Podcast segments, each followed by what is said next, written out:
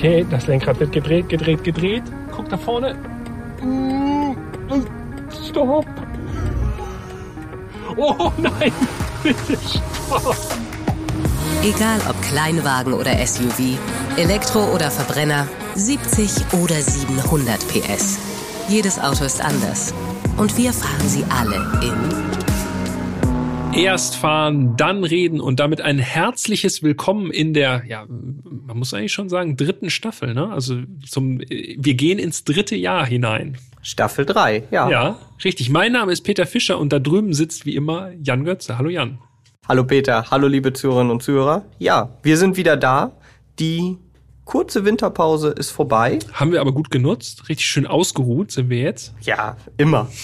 aber jetzt noch ein kleines bisschen mehr. Und wir sind wieder am Start mit einem schon großen Auto, kann man sagen. Als hätte ich nicht beim letzten Mal noch gesagt, wir wollen mit was Kleinem weitermachen. Ne? Aber haben wir erstmal ein bisschen aufgeschoben. Wir lassen uns ja nicht gerne in die Karten gucken.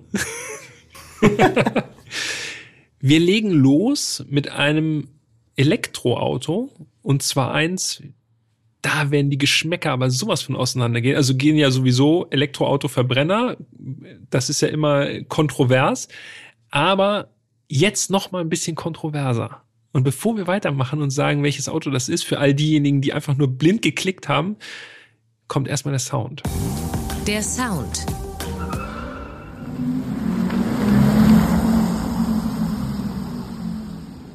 Ja.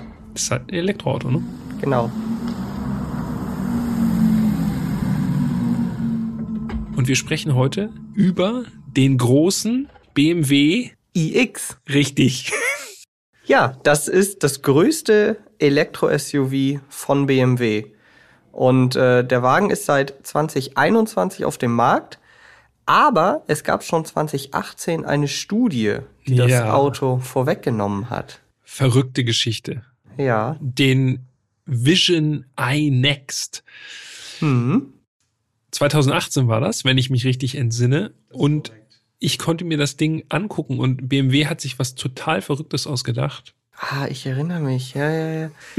Im Flugzeug oder sowas. Ja, ne? genau. Diese Studie wurde im Flugzeug um die Welt geflogen. Ist natürlich, also das ist wirklich. Ja, das ist wegen der Elektromobilität. Genau, weil der so, so umweltschonend ist, da dass man, man den auch im Flugzeug durch die Gegend kann. Kann man das ganze Ding durch die Welt fliegen. Also wirklich bisschen drüber. Also es ist natürlich schon die ganz große Marketingwelle, aber also ich wäre dann sind ja, wir einfach ehrlich, das war eine schwachsinnige Aktion. Ich wäre ja gerne dabei, wenn solche Ideen dann zustande kommen. So sitzt ja. man zusammen und sagt, wir haben da dieses neue Elektroflaggschiff. Wie können wir das richtig krachermäßig präsentieren? Ja. Und dann sagt einer, ja, lass das einfach in so ein Frachtflugzeug packen. Und dann fliegen wir damit um die Welt. Und dann gucken sich alle an und sagen, das ist es. Das ist es. Ja, es war, also es war schon eine verrückte Aktion. Ich habe damals beim Zwischenstopp in München mir das Auto anschauen können, also diese Studie damals.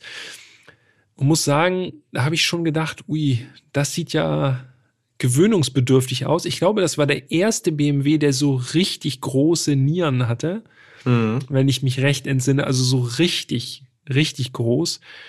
Und das Heck war auch so komisch rund und dann war das noch so in so einem habe ich das beim, beim Nexo, haben, haben wir das schon mal gesagt, ne? So Leberwurst, Metallic, also so richtig ja. so eine, ja, so ein ja. komisches Gold, aber was auch so ein bisschen so ins Rosa geht.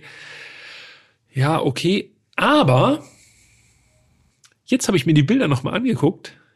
Jetzt mhm. so mit, jetzt mittlerweile dann schon, äh, oha, das sind ja schon fünf Jahre Abstand bald. Ja, bald. Und ich muss sagen, irgendwie ist die Studie gereift.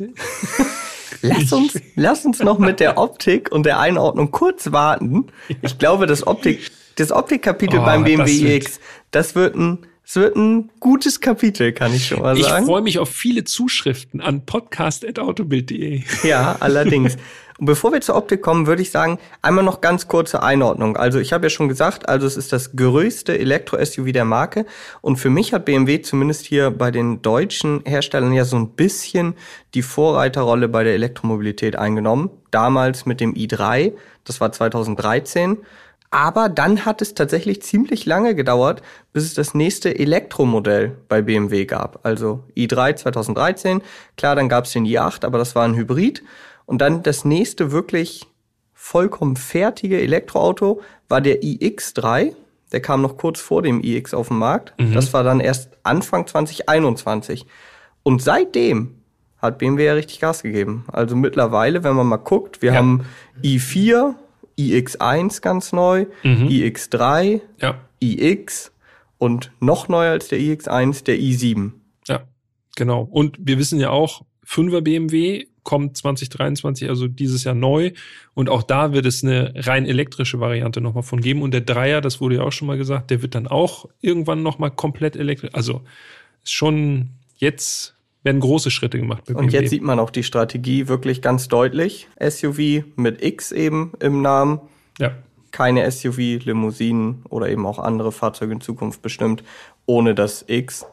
Der iX muss man auch vielleicht nochmal sagen, der hat eine eigenständige Plattform. Also der basiert, da basiert kein anderes Auto auf dieser Plattform und ist mittlerweile, das können wir schon an dieser Stelle verraten, in drei unterschiedlichen Leistungsstufen erhältlich. Genau. Als 40er, X-Drive 40, X-Drive 50, den hatten wir. So viel können wir schon mal vorwegnehmen. Und dann gibt es noch M60, also die Top-Variante dann. Genau. Ja. So viel zur groben Einordnung. Und jetzt lass uns gerne über das Design sprechen. Wirklich ein interessantes Kapitel beim iX. Ja, das stimmt. Das Design. Du hast ja schon so eine ganz grobe Einordnung äh, deiner deiner ersten Eindrücke von der, vom Vision iNext. Äh, wir sprechen mal erstmal über die Studie gegeben.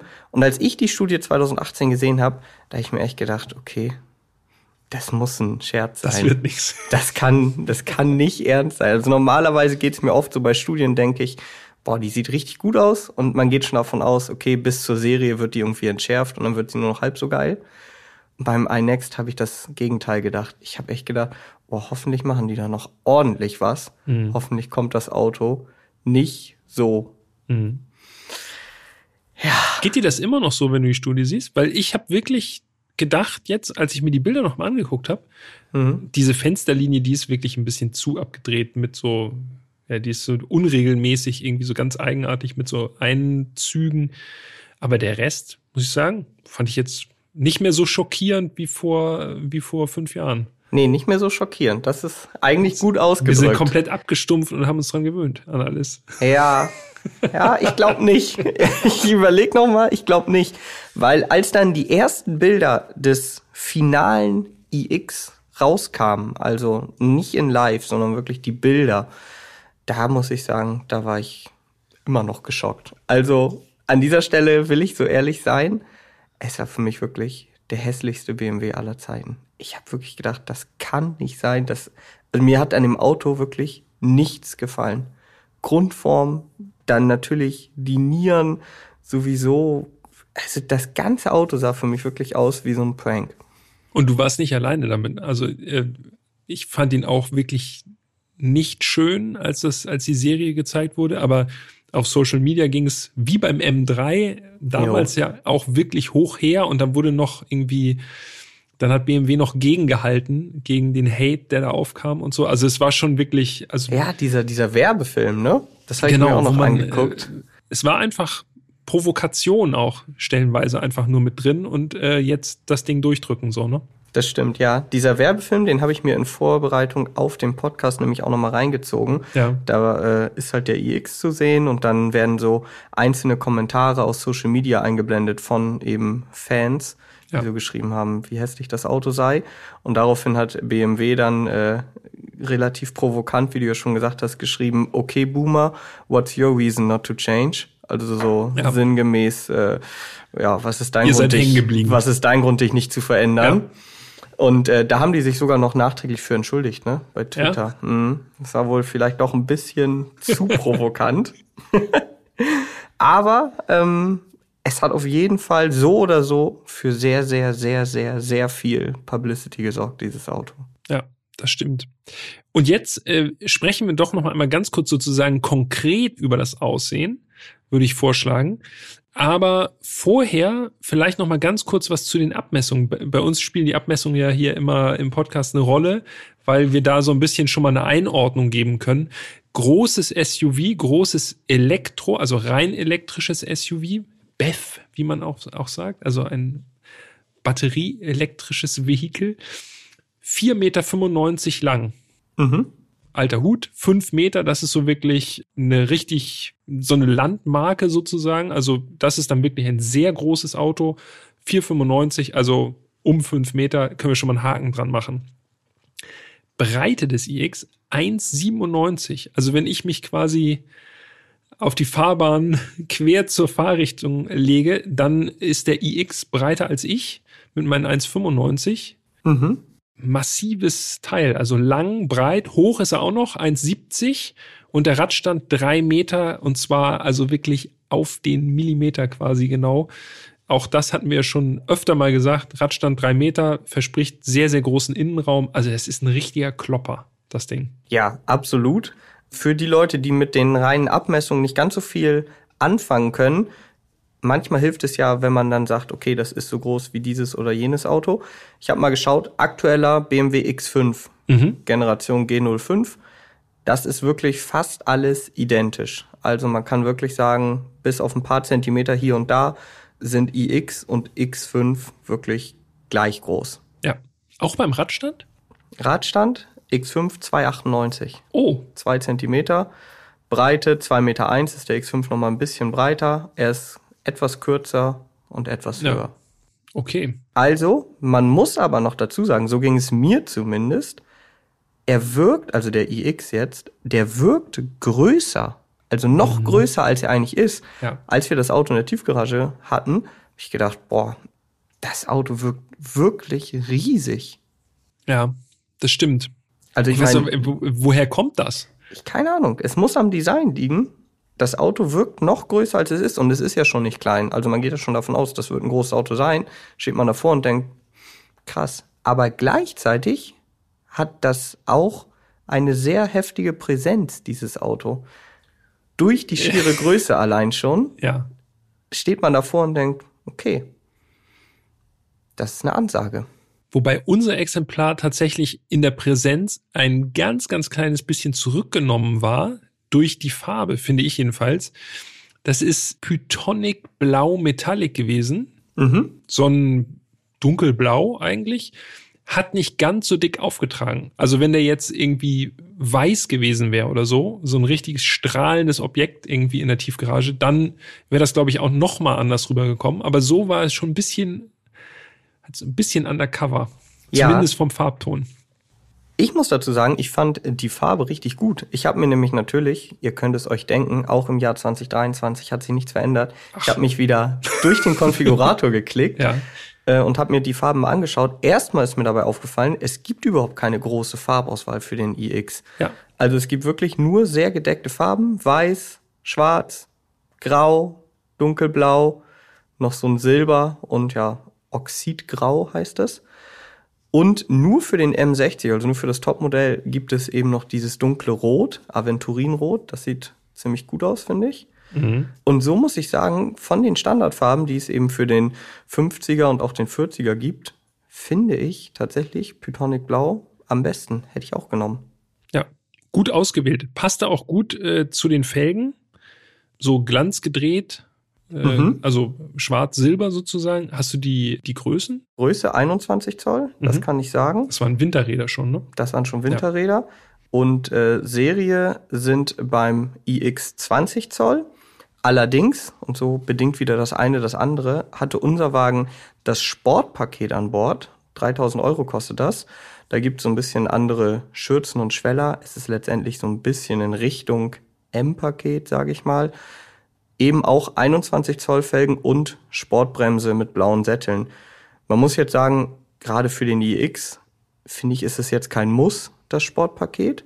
Allerdings ist es natürlich preislich relativ attraktiv, wenn man schon bedenkt, dass allein 21 Zoll Felgen mindestens 1750 Euro kosten. Da hat man Dann kriegst du die Bremse, raus. die ne? Schürzen Ja. für gut 1000 Euro noch obendrauf. Das ist schon okay. ja, dann muss man eigentlich nur noch groß erwähnen, diese Riesenniere an der Front, also wirklich äh, ist absurd groß, ja. Und äh, das Lustige ist, dass diese, das sind ja im Grunde so zwei Nieren, ne? also so Genau. zwei Elemente, aber die sind beim iX stoßen die in der Mitte zusammen. Also es ist Die sind so groß, wie die so eine stoßen, riesige Brezel die stoßen irgendwie. zusammen. Und wenn man sich das Auto mal wirklich von nahem anschaut, dann sieht man, dass die auch so eine ganz interessante Struktur oder Lackierung haben. Und da Ja. habe ich mich mal eingelesen. Und zwar sind diese Nieren mehrschichtig lackiert, Mhm. weil dahinter die Sensoren sind. Und das Ja. kennen wir ja von ganz vielen aktuellen Autos. Ich finde wirklich, das sieht teilweise richtig kacke aus. So bei Audi oder so, wenn einfach diese Sensoren und Radar-Dinger Ja. so fett im Grill sitzen. Es sieht aus, man überlegt, ist eine Zivilstreife oder nicht? So mit Zusatz Genau. äh, Blaulichtern im Grill irgendwie. Irgendwas Ja. versteckt sich da noch. das ja. ist nicht so schön. Mercedes hatte das früher zum Beispiel immer im Stern. ja. So, das sah clean aus. Und BMW hat es jetzt eben, hat bei diesen Nieren wirklich das alles so aufwendig lackiert, dass diese Sensoren nicht zu erkennen sind. Und ich habe da mal die äh, PM, also die Pressemitteilung, die habe ich das, ist unser, mal, das ist unser Sprech, die PM. genau, die also, PM, Pressemitteilung. Und damit ihr auch mal hört, wie die Hersteller das dann so beschreiben, habe ich das hier Da mal bin ich gespannt. habe ich das hier mal rauskopiert und Ja. ich lese es jetzt vor. Also Auszug aus der PM. Um eine maximale Präzision bei der Nutzung des hinter der Niere verbauten Radarsensors zu garantieren, kommt bei ihrer Fertigung ein vakuumbasiertes Beschichtungsverfahren im Nanometerbereich zum Einsatz. Dabei werden die Zweifarbigkeit und der sichtbare 3D-Effekt mittels Verdampfung durch Lasertechnologie sowie mittels Plasmabeschuss im Hochvakuum erzeugt. Das speziell für die Produktion der Niere des BMW iX entwickelte Laserverfahren und eine exakt definierte Kombination aus Werkstoff und Schichtstärke gewährleisten eine optimale Radarperformance in Verbindung mit einem ebenso hochwertigen wie charakteristischem Erscheinungsbild. Okay, habe ich, Ich hab ich bin, natürlich. ich bin ganz außer Atem. wusste ich schon vorher alles. bin außer Atem vom Vorlesen. Also, Also die sind quasi farbig lackiert. In Genau. einem natürlich unglaublich unendlich präzisen Verfahren. mal Beschuss, Hochvakuum, habt ihr euch alles gemerkt. Also was wir uns wirklich gut merken können, ist, die Nieren sind beim iX quasi geschlossen. Da Mhm. sind keine, die dienen nicht der Kühlluftansaugung oder äh, des Durchflusses. Und die Sensorik ist dahinter, ne? Korrekt. Die Scheinwerfer, da müssen Ja. wir auch noch ein Wort zu verlieren. Die sind super schmal. Ja. Sie sind quasi Doppelscheinwerfer von BMW nachempfunden, weil es eben jeweils mehrere Leuchtmittel darin gibt. Und so ist halt die Front echt ultra charakteristisch, ne? Also riesige Niere, ganz, ganz schmale Scheinwerfer. Auch ziemlich weit oben auch. Also die sind so Ja. wirklich im Grunde so, wie wir es jetzt auch vom neuen Siebener kennen. Also da ist es ja so ein Vier-Augen-Gesicht, aber die Scheinwerfer beim iX sind so, so wirklich ganz knapp unter der Haube recht weit oben platziert. Und dazu habe ich auch noch was in der PM gefunden. Und zwar schreibt BMW da, es sind äh, die Heckleuchten jetzt, also Scheinwerfer, Heckleuchten, ich bin Ja. schon ein bisschen gesprungen, äh, also Scheinwerfer sehr schmal, Heckleuchten auch sehr schmal und es sollen die schmalsten jemals bei einem Serienfahrzeug von BMW äh, verbauten Rückleuchten sein. Ah, okay. Ja, ja, jetzt sind wir schon am Heck. Boing. Ja, bin Dann- ich einfach rübergesprungen. Das stimmt aber, das kann ich aus, also ich habe es nicht nachgemessen und ich weiß auch nicht, ob es die überhaupt die allerschmalsten sind, aber sie sind wirklich sehr, sehr schmal. So viel ist sicher. Dazu ist Also ganz filigran, was so komisch ist, weil das Heck, sagen wir mal wohlwollend, ist schon ganz schön wuchtig, so alles, ne? Ja, und die sind komplett in der, in der Heckklappe integriert. Ja. Was mir natürlich gleich eingefallen ist, die Heckleuchten des Z8, die sind doch auch super schmal. Mhm. Stimmt. Das waren diese, wo die Ersatzteilversorgung sehr, sehr schwierig ist, ne? Weil es Genau. sind irgendwie, ich sag mal so Leuchtstoffröhren oder irgendwie, also es ist so eine ganz andere Technik irgendwie drin, ne? Das Ja. sind keine klassischen Glühbirnen. Und halt auch sehr Ja, das schmal. das ist sehr, sehr schmal. ah. Eieiei. Und was ist mit dem McLaren P1? Der hat auch sehr, sehr schmal. Das Ja, wobei, das ist ja kein Leuchtband. Auto der BMW Group. Ach so. Ja, da ging's jetzt Ach, das war, ich habe nicht zugehört. Sorry. Der kommt schon wieder mit seinem Quatsch aus der Pressemitteilung. Ich schalte auf Durchzug. ja, nee, also das schmalste Design bei einem Serienfahrzeug der BMW Group. ja, aber dann, wenn das da steht, ey, Ja, dann wenn müssen wir noch mal nachmessen am Z8. demnächst. Okay, jetzt bin ich wie gesagt schon so weit gesprungen. Ansonsten finde ich das Heck bis auf eine relativ kleine Scheibe für so ein großes Auto Mhm. nicht so spektakulär. Nee, stimmt. Es ist recht, ja, es ist nicht overdesign, ne? Also es ist aber trotzdem auch wie bei der Studie relativ rundlich, Mhm. Also es ist nicht so, ja, ist, ja, eben einfach rundlich. Ja, Das ist eigentlich das, was bei mir kleben geblieben ist. Und äh, wo wir jetzt noch nichts zu gesagt haben, aber das müssen wir einmal noch mal ganz schnell machen. Das ist, äh, das sind die Türgriffe. Die sind nämlich so versenkt. Das sind nur so Griffmulden. Ne? ja, und die haben so einen Taster auch nur, ne? Das sind Ja. jetzt nicht so richtige Griffe, die man zieht zum Beispiel, sondern so elektronischen Taster da drin. Da greift man rein. Ja. Funktioniert ist, aber gut. Ist ungewohnt, aber funktioniert super. Ja. Und auch die Außenspiegel fand ich ganz interessant, wenn wir jetzt schon bei den Details sind. Ich finde, für so ein riesiges Auto waren die relativ filigran und auch dieser Spiegelsteg beziehungsweise die Spiegelfüße, die sitzen quasi so, also es gibt kein klassisches Spiegeldreieck bei diesem Auto. ja, so ein bisschen Van-mäßig. Aber für die Größe relativ kleine Außenspiegel. Ist mir noch nicht aufgefallen, aber ich gucke mir die Bilder auf äh, Instagram bei Erst fahren, dann reden. Alles in einem Wort zusammengeschrieben. Erst fahren, dann reden. Nochmal an. Ja, mach das mal. guck, guck mal noch mal rein. Ja, ansonsten finde ich jedenfalls, gibt es zum Außendesign ehrlich gesagt gar nicht mehr so viel zu ergänzen. Also das ist äh, die C-Säule oder D-Säule, muss man ja sagen, also die letzte Säule des iX quasi nach hinten hat noch so, ein, äh, so eine schwarze Verkleidung, die geht da einmal so durch, aber das ist jetzt auch alles, also da muss ja schon, das ist schon richtig weit hergeholt jetzt gerade, was ich sage. Ja. Aber, also zum Design habe ich tatsächlich auch nichts mehr. Aber ich würde jetzt gerne meine eingangs getätigte Aussage zumindest einmal in Relation setzen. Ich habe ja wirklich gesagt, als ich das Auto das erste Mal auf Bildern gesehen habe, ähm, habe ich gedacht, das ist wirklich der hässlichste BMW. Und jetzt das Auto seit einem Jahr ungefähr auf dem Markt oder seit über einem Jahr. Und ich bleib dabei, also das Auto ist für mich nicht schön. Es ist wirklich kein schönes Auto. Aber ich muss tatsächlich sagen, das, und das hast du ja eben auch schon quasi in Bezug auf die Studie gesagt, das Design zumindest, es ist besser geworden. Oder es liegt daran, dass man das Auto häufiger sieht. Ich muss jetzt sagen, wenn man das Auto im Straßenverkehr sieht, wirkt er ziemlich spektakulär und hat eben diese extreme Präsenz, was ich dir ja schon gesagt habe. Ähm, also muss ich tatsächlich sagen, so wie so ein kleines Mini-Fazit schon nach der Optik, Genau, wir müssen einen kleinen Break machen. schon genau, so jetzt wie so ein kleines Mini-Fazit, das Design ist irgendwie besser geworden, wie beim M3 G8. Es reift Ja, einfach. es reift. Und äh, Chris Harris, den kennen ja vielleicht einige von euch. Ja. Der hat Britischer es, Journalist, also Motorjournalist. Ja. Genau, der hat es äh, bei der Präsentation des neuen M2 eigentlich ganz gut ausgedrückt.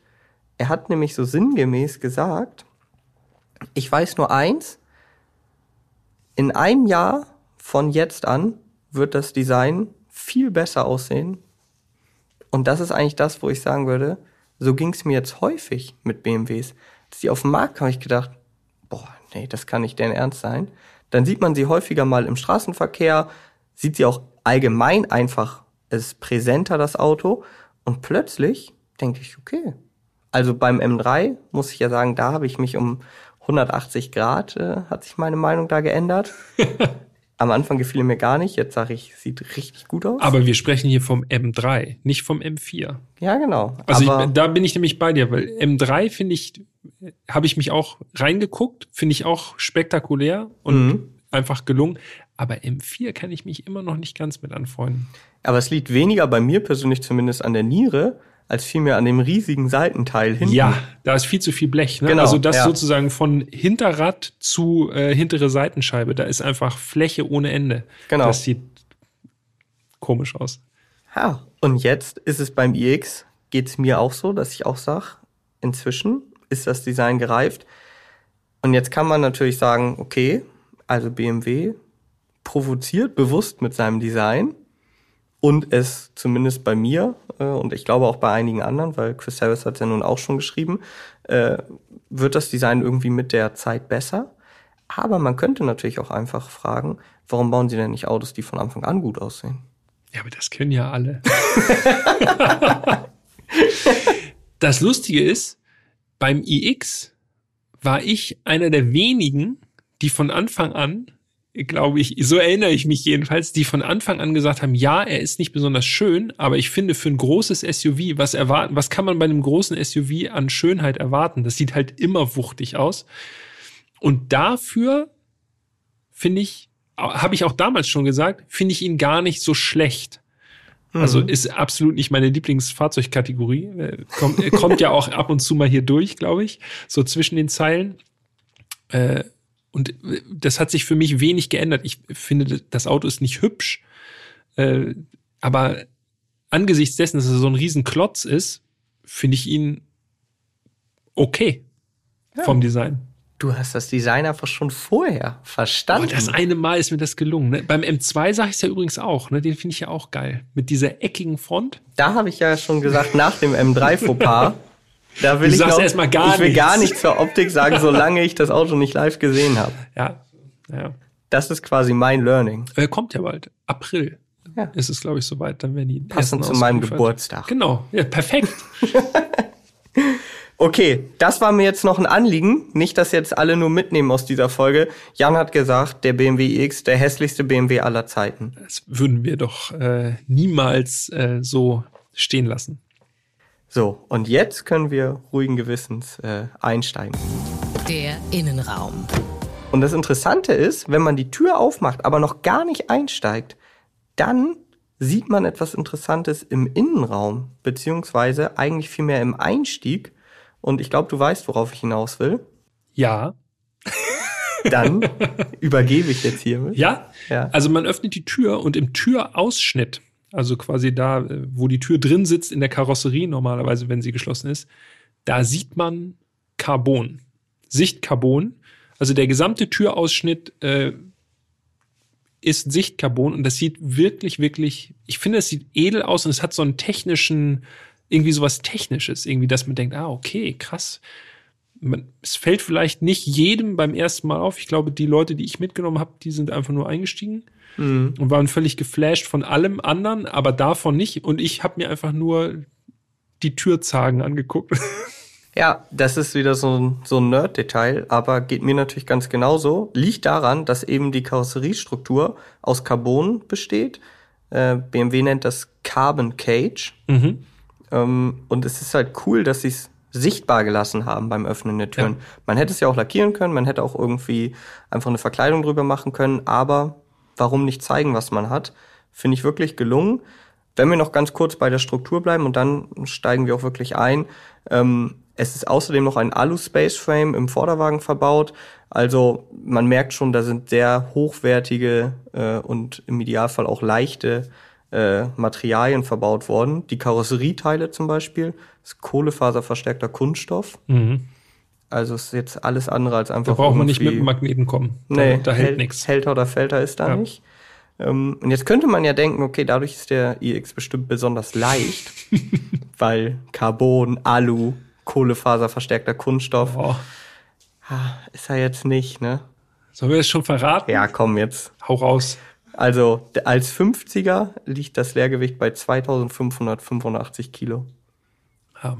2,6 Tonnen. Also da kommt man bald in Regionen, wo der Führerschein Klasse B dann nicht mehr so richtig ausreicht mit 3,5 Tonnen Gesamtgewicht. Ne? Das stimmt. Dann wird's haarig dann irgendwo. Immerhin auf der Habenseite, der CW-Wert ist gut. Für so einen Klopper.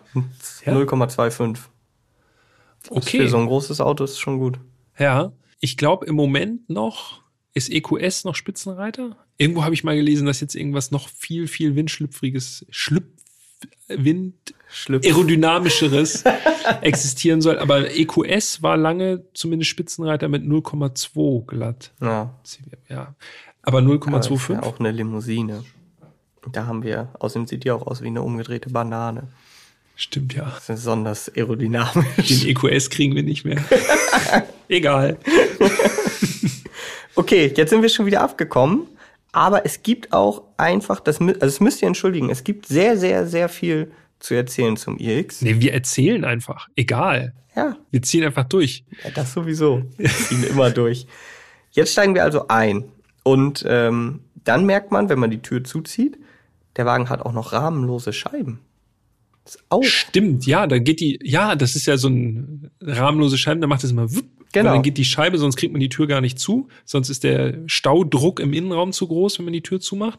Genau. Stimmt, das ist so richtig, das ist richtig, das ist schon so BMW-Feeling auch, ne? So Und das E36 war, Coupé. Absolut. Und das war auch wirklich ganz, ganz lange Zeit bei SUV ja wirklich die absolute Ausnahme. Inzwischen gibt es einige SUV, also Q8 beispielsweise hat auch rahmenlose Scheiben, Urus mhm. auch.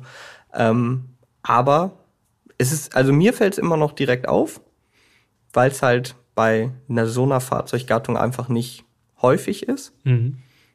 Und ich habe dann auch immer ganz besonders die Ohren gespitzt, weil ich dann immer denke, ah, wenn da auch nur, da muss ja nur ein Millimeter verstellt sein und dann hast du auf einmal übelstes Rauschen. Ja. Es ist ziemlich schwer, wer mal sich damit beschäftigt hat. Rahmenlose Scheiben, die müssen ja zum Beispiel auch angelernt werden, wenn die irgendwie mal, wenn die Batterie längere Zeit abgeklemmt war oder so. Und wenn die nicht richtig eingestellt sind, dann hast du permanent so ein leichtes Rauschen. Kann ganz schön nervig sein. Deshalb war ich gespannt. Gerade bei einem Elektroauto ist ja alles super leise. Wenn es da nicht perfekt schließt, das hätte man gehört.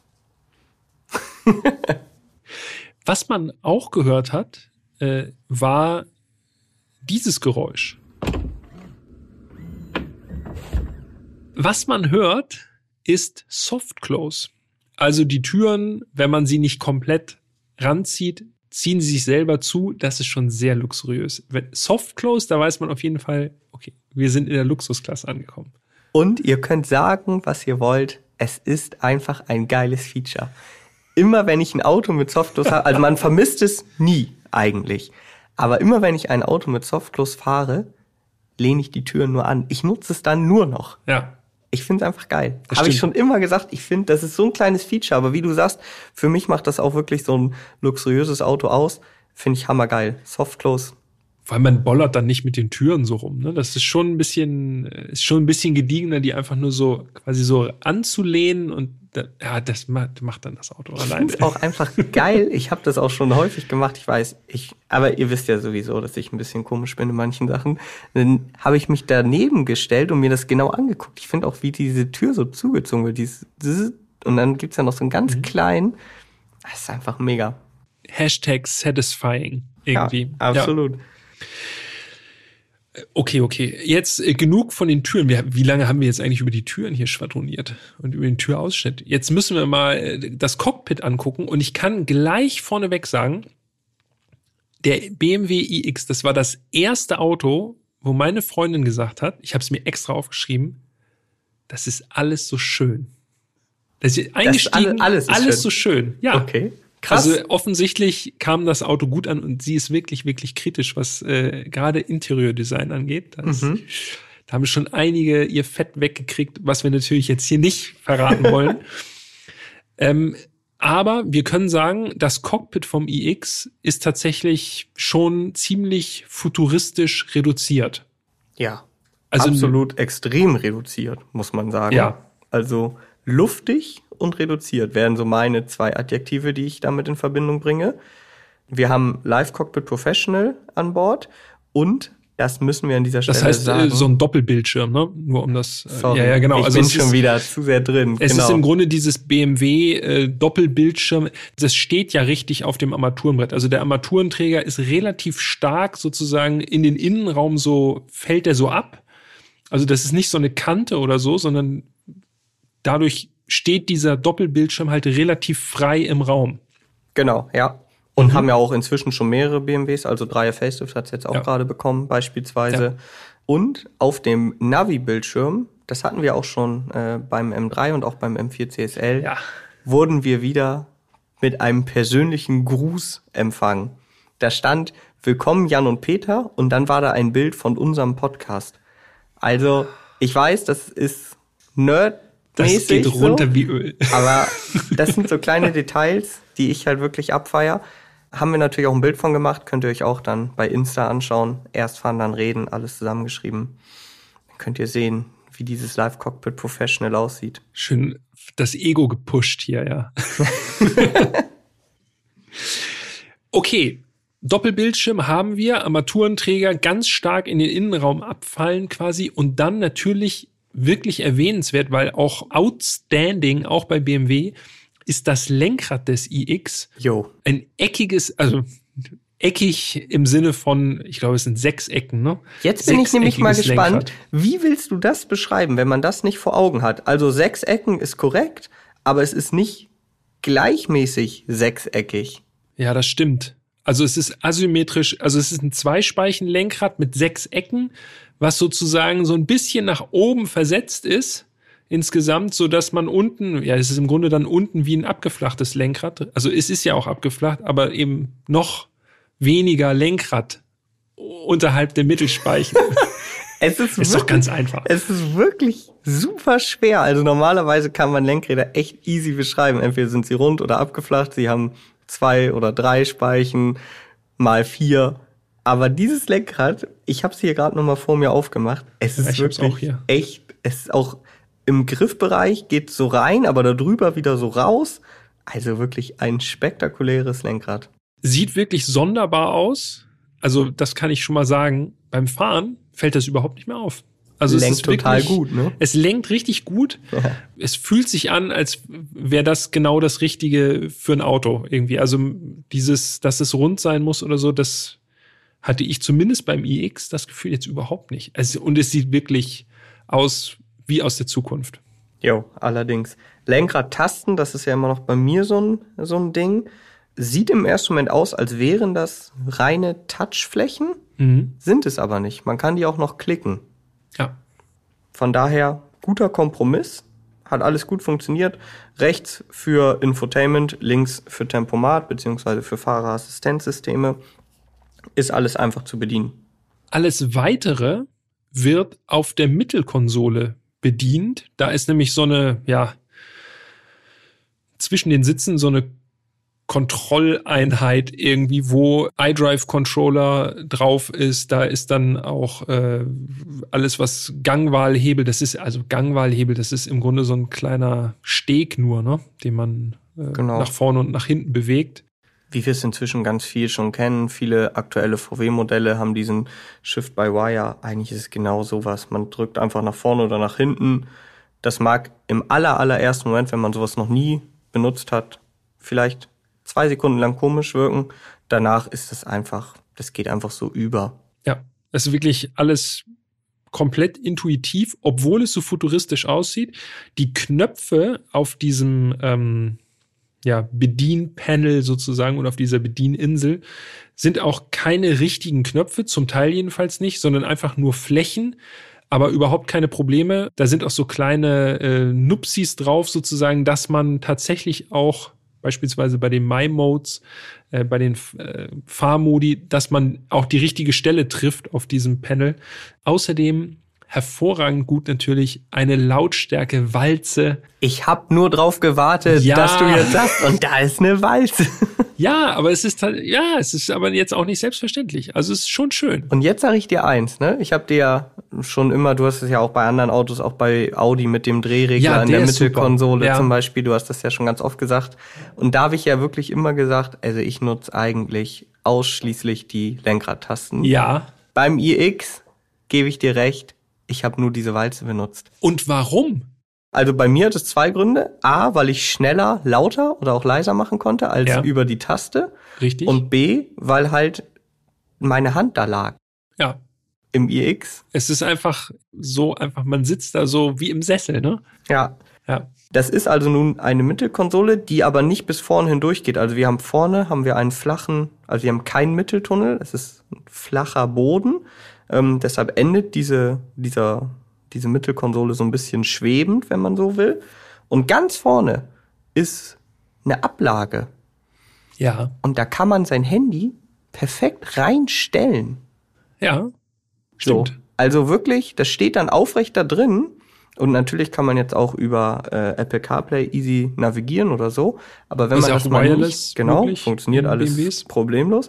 Aber wenn man das nicht hat, kann man wirklich das Handy so reinstellen und hat es perfekt im Blick, ohne dass man darauf irgendwie drücken muss oder so. Ja. Und ganz, ganz oft gibt es ja in Autos keine wirkliche Möglichkeit, gerade heutzutage, wo die Smartphones so riesig sind, irgendwie das Handy vernünftig abzulegen. Da steht es sogar drin und du kannst es auch noch sehen. Das ist richtig, ja. Es ist wirklich sehr, sehr selten, dass man eine echt gute Ablage fürs Handy hat. Ich habe es ja gerade eben schon gesagt, man sitzt da wirklich sehr bequem, so ein bisschen so wie im Sessel. Du hast es erwähnt mit der Walze, weil die äh, Hand automatisch quasi immer schnell auf die äh, auf die Mittelkonsole wandert, instinktiv. Wirklich ein erhabenes Raumgefühl. Ja. Her also wirklich herausragend. Auch ein flacher Boden. Also da ist nicht irgendwie, dass man da irgendwie so äh, seinen eigenen Tunnel hat oder so, sondern das ist alles schön. Man ist richtig, man sitzt so ein bisschen wie in der Lounge, richtig, ne? Ja, man sitzt tatsächlich wie in der Lounge, das stimmt. Ähm, passt auch wirklich gut. Und das Witzige ist, also wirklich witzig, dass du jetzt Lounge sagst, denn ich habe mal geguckt, also äh, BMW hat sich natürlich ganz besondere Namen einfallen lassen für ihre Interieur, weil wir haben ja auch noch gar nicht zum Beispiel gesagt, also außen blau, innen schwarz, unser Auto. Ja. Wir hatten das äh, Interieurdesign Atelier. Ja. So, lichtdurchflutetes Atelier. Atelier, das ist quasi die Serienausstattung beim iX. Ja. Das ist äh, Sensortech, also so eine Ledernachbildung. Aber wie ich finde, eine ganz gute Ledernachbildung. Mhm, ist gelungen, ja. So, also nicht so, fühlt sich absolut nicht billig an. Und dann gibt es eben noch zwei andere äh, Interieurdesigns. Und eines davon heißt Loft. Loft, aber nicht Lounge, aber Loft. Loft Ja. und eins heißt Suite. Okay. So, also es gibt dann quasi noch so einen Wollmix. Das Ja, ist Loft. das ist, ist das das mit diesem blauen? ja, Ja. Genau. Das habe ich nämlich schon mal gesehen irgendwo. und Das dann, fand ich ja sehr schick, muss ich sagen. Also Ja. wirklich, äh, also einfach, weil es so ungewöhnlich ist, ne? Absolut. Und Suite ist äh, Naturleder. Ja, so viel zu den Interieurdesigns des iX. Jetzt zurück zum Platzangebot. Ähm, ja, ich kann dem beipflichten, was du gesagt hast. Andererseits muss ich auch sagen, bei so einem großen Auto mit drei Meter Radstand hätte es mich jetzt auch wirklich sehr überrascht, wenn man da nicht super komfortabel Ja. und luxuriös sitzt. Das wäre eine Schande. Auch hinten übrigens. Ich bin auch mit vier Leuten gefahren, also vier inklusive mir. Mhm. Auch große Leute hinten, Mhm. so deine Größe. Und auch da haben alle gesagt, boah, man sitzt hier richtig, richtig bequem. Kann ich bestätigen, auch nochmal an dieser Stelle, ja. Also wirklich auch vorne groß, hinten groß, ist immer noch ausreichend Platz für ganz, ganz bequemes Reisen. Also wirklich herausragend, ja.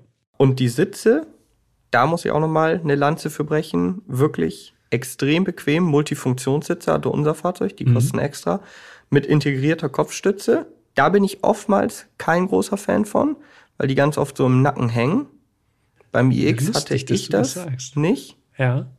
so. Ich weiß trotzdem nicht genau, warum bei dem iX jetzt die Kopfstützen integriert sind. Finde ich, ist, ist drüber. Ja. Also ist zu sportlich. Ich hätte tatsächlich, weil ich habe Menschen durch die Gegend gefahren, die gesagt haben, das ist unbequem, weil Ja. diese integrierte Kopfstütze, da ist irgendwie auch noch so ein Plastikteil dran. Ja, genau. Mhm. von so einer Öffnung.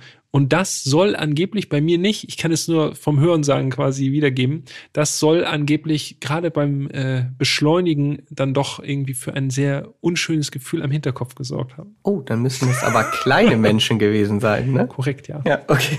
Sagen wir kleinere. Kleinere Menschen, Ja. okay. Ja, aber das ist, äh, glaube ich, meckern auf hohem Niveau. Ansonsten, wie gesagt, sehr bequem, diese Sitze. Mhm. Was ich kurios fand, und da habe ich dich sogar noch gefragt, ob, Mhm. ob du das herausgefunden hast, Massage, ne? Ja, Nur auf dem Fahrersitz. ja, richtig. Also da gab's wirklich groben Punktabzug bei meiner Frau, die ja wirklich äh, also nicht viel mit Autos am Hut hat, aber die gesagt, als ich gesagt habe, ich mache mir noch mal eben eine Massage an, meint sie, ja, ich will auch. Sage, ja, musst du da und da drücken? Ja, war nicht. Ja, war nix. Ja, nur Sitzheizung. Das Genau. stimmt. Ja, Aber also- Massage, ja, komisch eigentlich, ne? Das ist Aber ich, also wir haben wirklich ich, mir ging es genauso. Egal, was man ausprobiert hat, wie man rumgefummelt hat, da im System, rechts war keine Massagefunktion. Nee, genau. Interessant war dafür noch die Sitzverstellung. Also interessant für einen BMW, denn die war in der Tür. Oben in der Tür. Richtig, ja. So. Jetzt, wo du sagst, ja. Das hat ja sonst Mercedes, kennen wir ja. Ja. Aber BMW eigentlich nicht. Und auch so, ich habe es hier nochmal aufgemacht, es sieht so richtig aus wie eine Skulptur, ne? Die Sitzverstellung. Ja, es wird so, es ist irgendwie alles so polygonmäßig, ne? Also so ja, alles Polygon, so. das ist die ja, richtige ja. Form. Es sind Mhm. so alles so dreidimensionale, ansatzweise so Diamantformen, die irgendwie so organisch aus dem Auto Mhm. rauswachsen. Also es ist schon, ja, es ist einfach anders, ne? Ja, Nix, alles, nix ist, für Boomer. Ach nee, äh, Entschuldigung.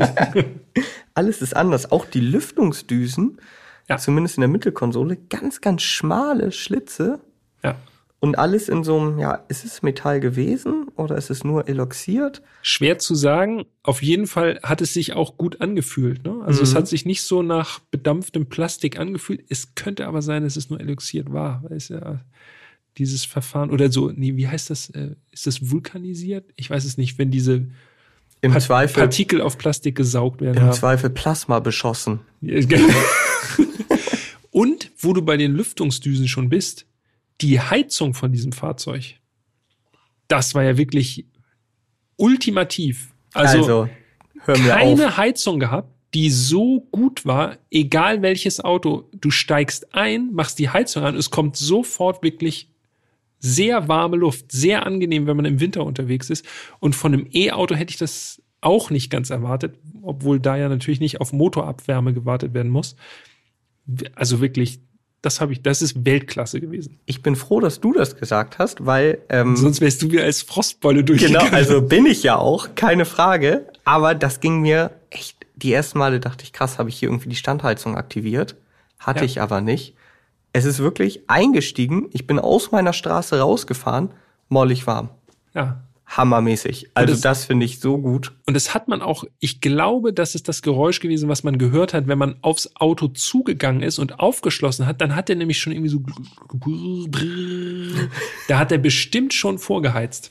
Ja, aber krass, wie schnell das ging. Also auch mit Wärmepumpe und allem, aber krass. Also wirklich extrem gut. Ja. Ah, außerdem beheizte Sitze, logisch, da brauchen wir nicht groß drüber reden. Und beheizte Armauflagen. Also wir sind Auch. in der Oberklasse angekommen hier im Automobilbau. Äh, Das ist auch wirklich echt angenehm einfach. Also natürlich vollkommen überflüssig eigentlich, aber wenn man es hat, weiß man es zu schätzen. Aber 100 Prozent. Also wer das Auto mal im Winter bei wirklich kälteren Temperaturen gefahren ist, der wird es lieben lernen. Ja. Allein dafür. Also ich habe es auf jeden Fall dadurch allein schon lieben gelernt. Und dann gibt es noch mehr spezielle Details bei diesem Auto. äh, ne? Wir kommen gar nicht mehr aus dem Innenraum raus, aber ich habe auch noch ein paar Sachen. Aber mach mal weiter. Wir, wir gucken mal, was das für eine Folge wird. Knacken wir den GT3? Ja oder nein? Also beispielsweise die Türöffner sind Ja. beim iX auch, weil es einfach Tasten sind. Mhm. Also man drückt eine Taste, dann springt die Tür auf. Es gibt aber auch noch manuelle Türöffner. Hast du die auch gesehen? So ein bisschen versteckt Genau, irgendwo, ne? Ich versteckt kann mich nicht mehr ganz genau erinnern, aber ja. kann man dann manuell die Tür aufmachen, falls mal kein Strom da ist. Aber ist auf jeden Fall auch sehr speziell. Haben nicht so viele Autos, also Corvette hat das mal eine ganze Zeit lang gehabt. Die C8 weiß ich nicht, da habe ich noch nicht drin gesessen, aber C7 auf jeden Fall hat auch so Taster gehabt, um die Tür von innen zu öffnen, beispielsweise. Das aber nur eine Sache. Außerdem Ambientebeleuchtung, auch ganz interessant beim iX, weil sie oben auf der Türtafel sitzt. Also direkt Ja, am- an, der an der Scheibe. Scheibe. Genau. Wirklich sehr dezent im ersten Augenblick, zumindest wenn man jetzt nicht irgendwie eine krasse Farbe einstellt. Aber wenn du das Auto beispielsweise abschließt, leuchtet es einmal überall rot, also Ja. an allen vier Fenstern. So, da, also wirklich, jetzt wo du es sagst, fällt es mir auch wieder ein tatsächlich. Das war nämlich sehr, sehr angenehm, weil ich bin nämlich immer einer, gerade bei solchen Autos, das ist ja wirklich teures, teures Auto, da will ich mir nicht die Blöße geben, dass ich vergessen ab, dass ich vergesse abzuschließen. Und dann hat so, hast du richtig so dieses, so richtig nochmal optisch Feedback rot Genau. ist zu das Ding. Das Ja. ist echt angenehm. Und wie gesagt, eine sehr ungewöhnliche Stelle für die ambiente Beleuchtung, aber ziemlich cool. Dann noch das Glasdach, also Panoramaglasdach. Mhm. Sky Lounge heißt mhm. das. Also auch da sind wir wieder in der Lounge, im Loft, in der Suite, alles so. Ähm, und das gibt's auch bei anderen BMWs. Aber wer das noch nicht äh, kennt, es ist schon spektakulär. Auf Knopfdruck wird das milchig. Ja. Also du kannst durchgucken, dann drückst du einen Knopf und dann ist Milchglas.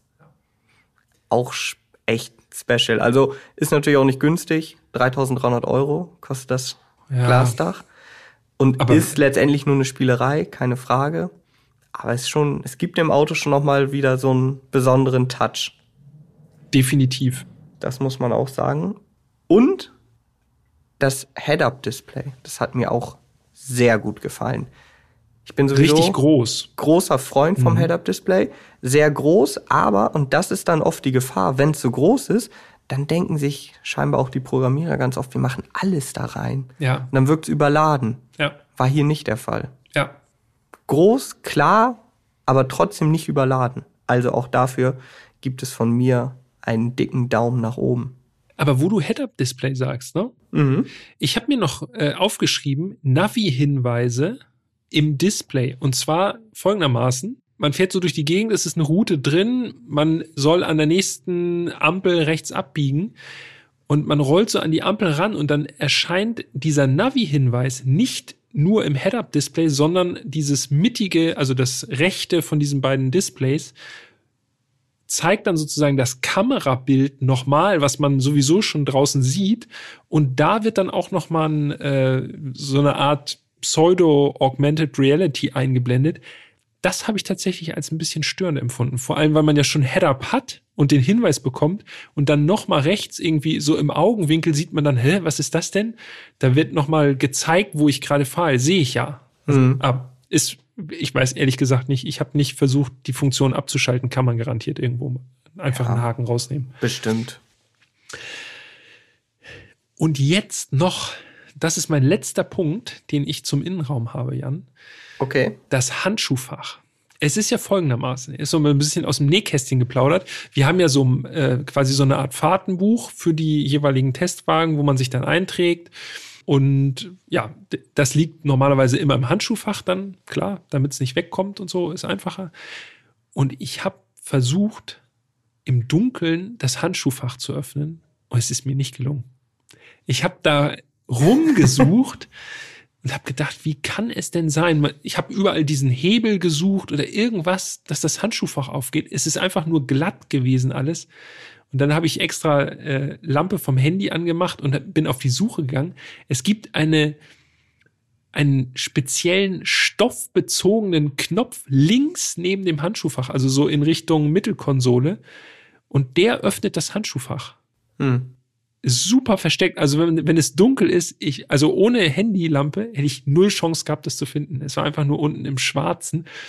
Aber auch sehr schön. Der Knopf fühlt sich richtig gut an. Ja, das ist es, ne? Du kannst natürlich jetzt nicht bei so einem durchstylten Auto, was alles so reduziert ist, kannst du nicht so einen riesen Hebel mitten aufs so Fach Griff, machen. So Tür, das sieht ja, einfach, sieht ja einfach irgendwie nicht gut aus. Ja. Wahrscheinlich, selbst wenn BMW auch gemerkt hat, hm, man findet das nicht so leicht, in der Regel suchst du das ja wahrscheinlich nur einmal. Danach weißt du ja, wo du zu suchen hast. Ja. das habe ich alles wieder vergessen bis, bis zur nächsten Fahrt. Das stimmt. Jetzt wirklich dann der letzte Punkt fürs Interieur. Was sagst du zur Materialauswahl und zur Verarbeitungsqualität?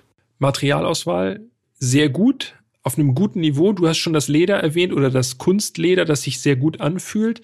Ich finde, alles, was man anfasst, fühlt sich sehr hochwertig an. Wir haben schon über diese äh, vielleicht eloxierten oder äh, vielleicht äh, vulkanisierten Metallteile gesprochen oder vielleicht sind es auch echte Metallteile, das müsste man dann nochmal rausfinden. Fühlt sich alles schon wirklich nach Luxusklasse auch an. Also keine Frage. Es ist, von mir gibt das äh, eine glatte Eins. Ja, geht mir auch so. Also ich war auch sehr beeindruckt. Ähm, aber es gab eine Sache. Gut, dass du das sagst. Es gab eine Sache im iX, die wirklich alles andere als hochwertig wirkte. Und zwar ist das der Knopf der die Mittelkonsole, also in der Armlehne hat man ja so eine Mittelkonsole, kann man aufmachen. Und der Knopf oder die Taste, um dieses Ding zu öffnen, der klang so. Klingt jetzt vielleicht erstmal gar nicht so krass, aber es ist wirklich so richtig labbrig in der. Es klappert so rum, ne? So also richtig so labbrig und nicht festgezogen, Plastik. die Schraube irgendwie. Also den Eindruck hat man auf jeden und Fall. Und das ist definitiv Plastik, denn es ist ja. optisch auch so in diesem, diesem Metall-Look. Aber ja. das ist definitiv Plastik, da hört man's. Und das war wirklich so, wo ich dachte, hä? Das ist irgendwie das falsche Teil? Weil alles andere in dem Auto wirklich so richtig gut und hochwertig ja. ist. Und, und alles schließt so satt. Genau. Und, so, ne? ja. und dann hast du diesen einen, diesen einen Drücker, der so nicht fest ist einfach. Ja. Aber sonst?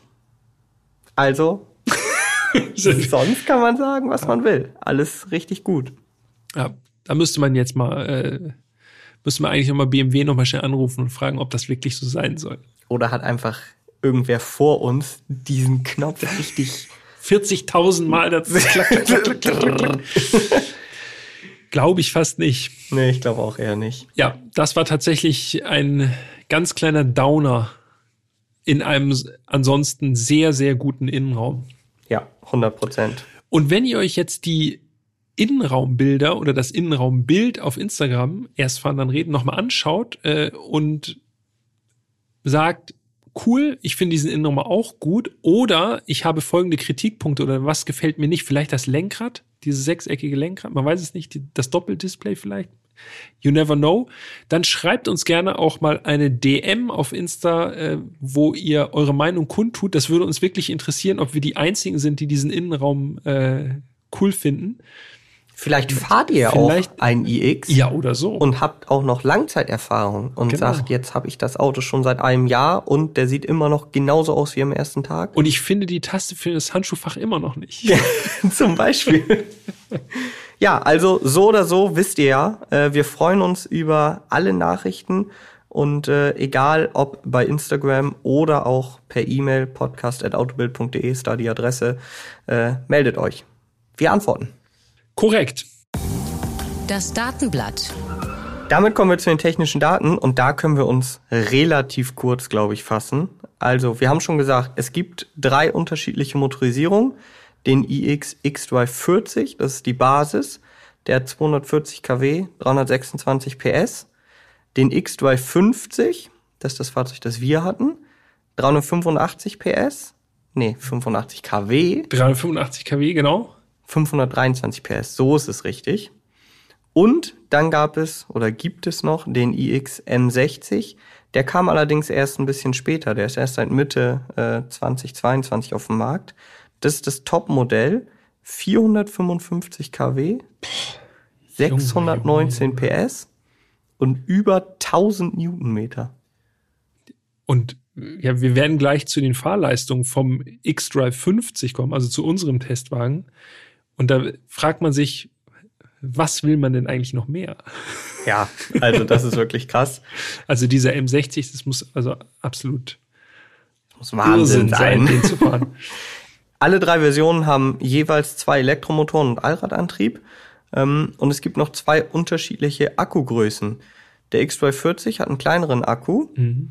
nämlich, äh, ja, jetzt natürlich wieder die Frage, nehmen wir Brutto- oder Nettowerte? Ich nehme Netto. Netto. Netto gleich brutto. Äh, netto. 74,4 Kilowattstunden äh, ist der Akku des X-Drive 40 groß. Ah, ist schon groß, ne? Ja. Ist schon kein kleiner, kein mhm. kleiner Akku. Die anderen beiden Versionen, die haben wirklich einen riesen Oschi. 109,4 Kilowattstunden. Da ist viel drin auf jeden Fall. Aber es ist ja auch ein riesiges Auto, ne, muss man sagen. Also wenn der Akku da größer ist, der, dann wundert einen das nicht. Und das braucht man ja auch. Da werden wir spätestens dann nachher beim Verbrauch drauf kommen. Ja. Wie lange dieser Akku denn äh, Fahrten ermöglicht. Die Fahrleistung habe ich gerade eben schon, äh, schon einmal gesagt spektakulär.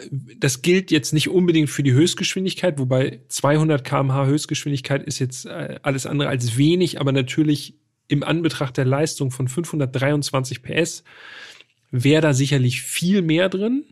Ja, ist, ele ist elektronisch begrenzt, ne? Genau. 0 auf 100 ist sozusagen der aussagekräftigere Wert in diesem Fall. 4,6 Sekunden. Nenn mich irgendwie oldschool und komplett veraltet, aber für mich ist immer noch im Kopf der 996 Turbo mit den 4,2 Sekunden ist unglaublich schnell. Also 4,6 ist nicht weit davon entfernt, auch wenn jetzt irgendwie schon wieder, äh, keine Ahnung, 25 Jahre ins Land gegangen sind. Aber 4,6 Sekunden Für ein Auto, was 2,6 Tonnen leer wiegt, ist schon, surreal. das ist wirklich extrem.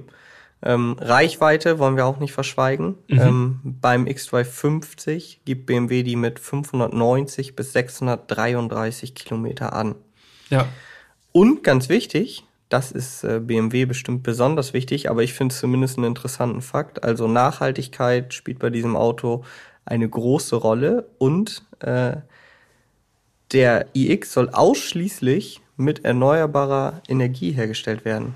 Und äh, für die für die Akkus äh, sollen auch keine seltenen Erden zum Beispiel verwendet werden.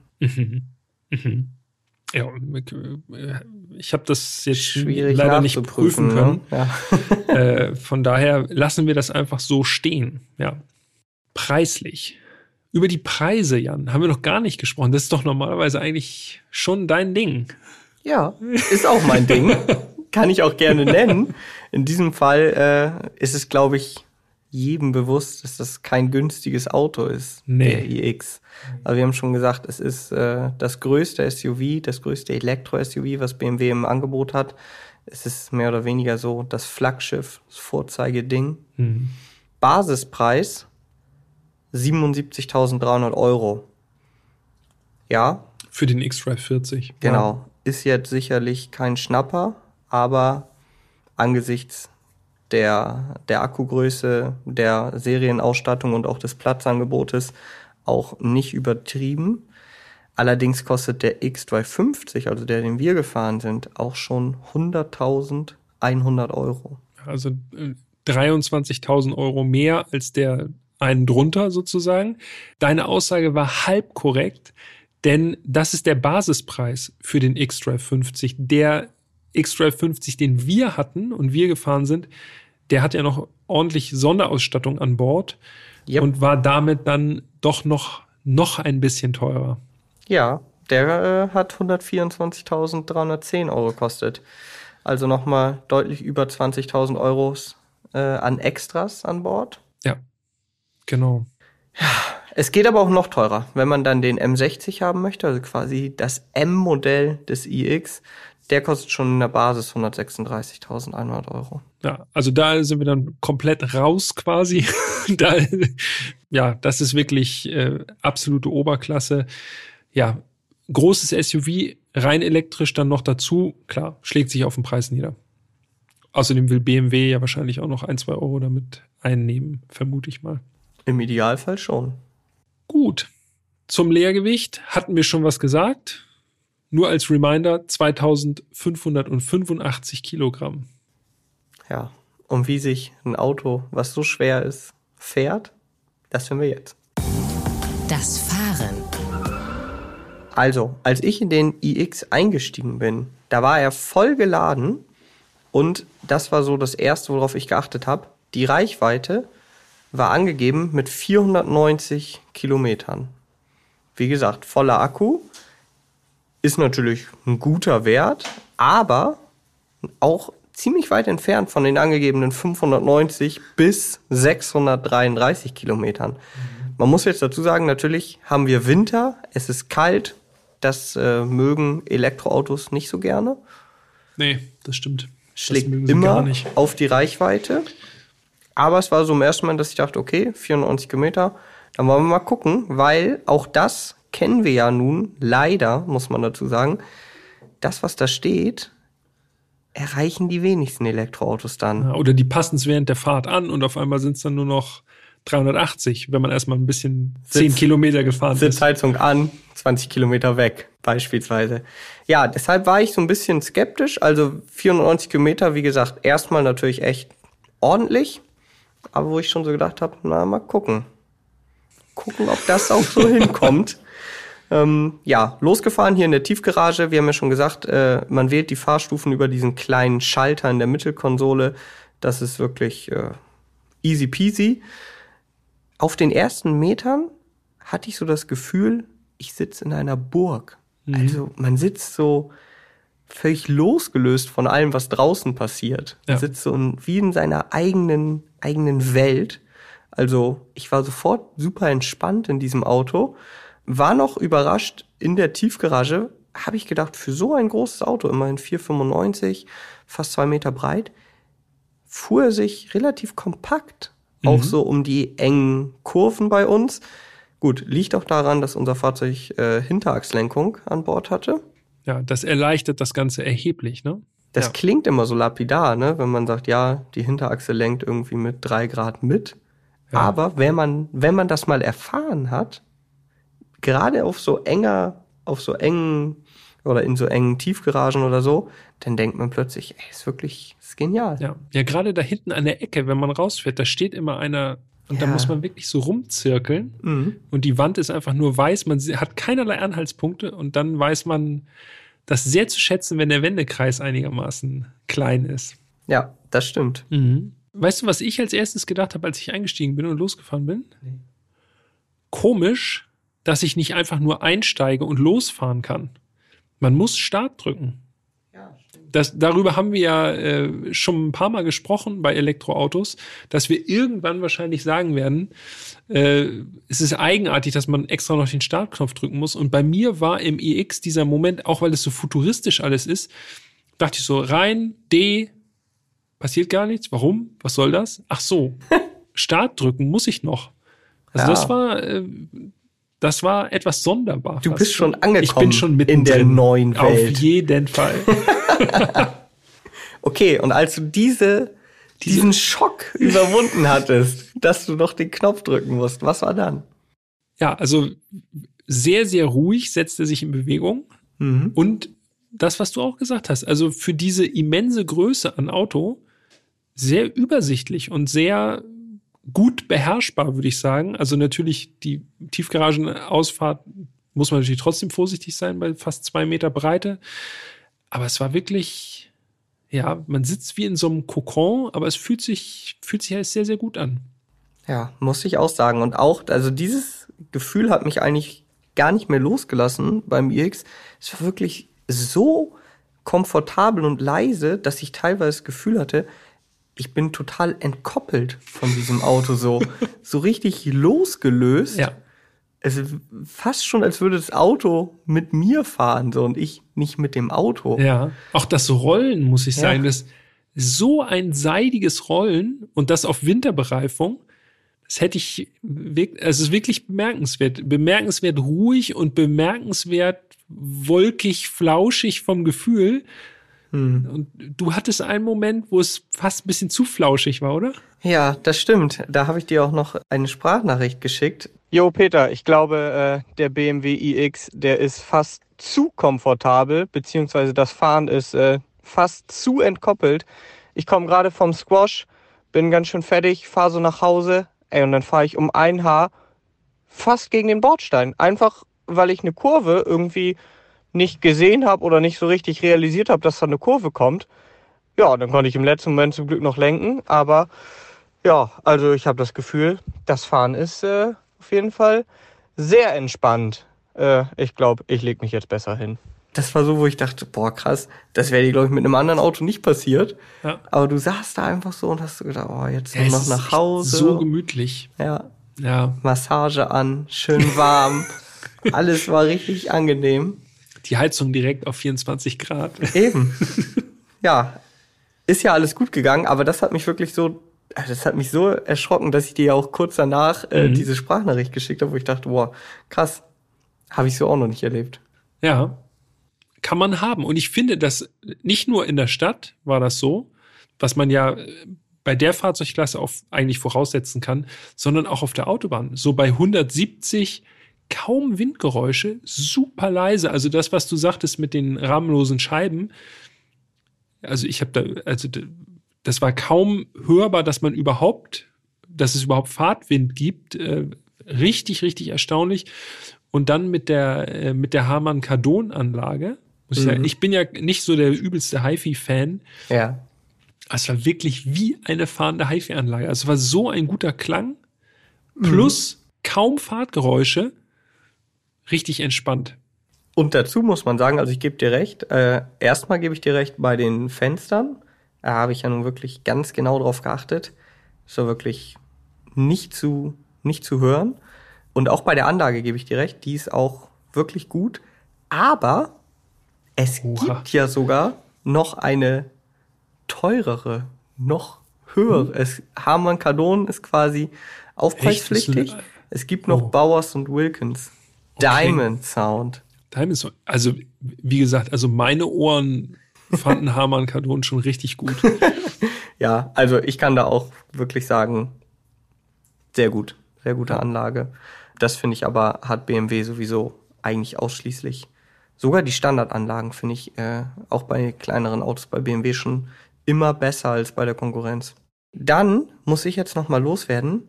Äh, wir haben jetzt ja auch schon gesagt 523 PS, also 4,6 Sekunden auf 100. Und äh, bei mir hat es bestimmt zwei oder drei Fahrten gedauert, bis ich auch nur ansatzweise überhaupt mal die Leistung abgerufen habe. Denn es, war- es ist wirklich so, dieses Auto, das verleitet nicht zum Schnellfahren. Ich habe das auch schon beim Bentley gesagt, aus Folge 63, wo das ähnlich war, aber hier war es noch extremer. Also für mich hätte, also wirklich 95 Prozent der Zeit oder auch der Strecken, die ich mit dem EX gefahren bin, hätte der auch 200 PS haben können. Für So geht's mir auch. wäre vollkommen Ja. okay, wo ich so gedacht hätte, ja, pff, ich brauche keine 500 PS. Es geht eigentlich um den Platz und um den Komfort. Ne? So Genau. ein bisschen so wie so 70er Jahre Luxuslimousinen, wo man dann irgendwie, wo dann bei 180 Schluss war, aber darum geht's auch gar nicht, sondern es geht einfach nur um Bequemlichkeit dabei. Genau. Aber umso krasser ist dann der Punch, wenn man doch mal drauf drückt. Wir haben doch einmal Mhm. zusammen dein Modellauto abgeholt Ja, bei genau. der Post und da Ja. habe ich doch zu dir gesagt, da hatte ich den schon, den iX schon ein paar Tage und habe doch Ich gesagt, erinnere mich dran. das ist jetzt wirklich und ich habe dich ja quasi schon vorgewarnt, habe schon gesagt, so jetzt drücke ich gleich mal drauf. Ja. Es war trotzdem krass, oder nicht? Das ist wirklich, wirklich heftig. Also es ist wie ein Schlag, den man bekommt. Das, dieses schwere Auto, das geht so, also wirklich so ansatzlos nach vorne. Es ist, also vom Beifahrersitz aus ist es echt bedrohlich. Ich habe das äh, gleiche Experiment einmal auch auf der Autobahn mit meiner Freundin gemacht. Da ist, wenn man aus Hamburg nach Norden rausfährt, ist erst 80 Mhm. und dann ist unbeschränkt. Von 80 auf alles sozusagen. Und da habe ich, habe ich sie extra noch vorgewarnt, Vorsicht, ich werde jetzt gleich Vollgas geben. Und sie hat Vorsicht. sich trotzdem übelst erschrocken. Also es ist wirklich so ein Schub und auch aus 80, eh, klar, es gibt Autos, die auch äh, anderweitig unglaublich beschleunigen, aber das überrascht einen so dermaßen, weil es, man ist so richtig eingelullt vorher Ja. und dann haut es einen nach vorne. Also nicht von diesem Planeten. Es ist, wie gesagt, sehr beeindruckend, aber ganz ehrlich, ich habe das, glaube ich, während der ganzen Zeit vielleicht zwei oder drei Mal gemacht. Ja. ich dachte, ja, okay, es ist krass, aber ich brauche das überhaupt nicht. In diesem Auto brauche ich es einfach nicht. Ja. Und das ist dann auch wieder, also es leitet dann über zu den Fahrmodi. Du hast ja schon gesagt, My Modes heißen die Mhm. beim iX. Und es gibt äh, normalerweise, oder es gab mal drei, Efficient, Sport und Personal. Und dann gab es noch ein Update und dann kriegt man noch zwei Fahrmodi dazu. Expressive und Relax.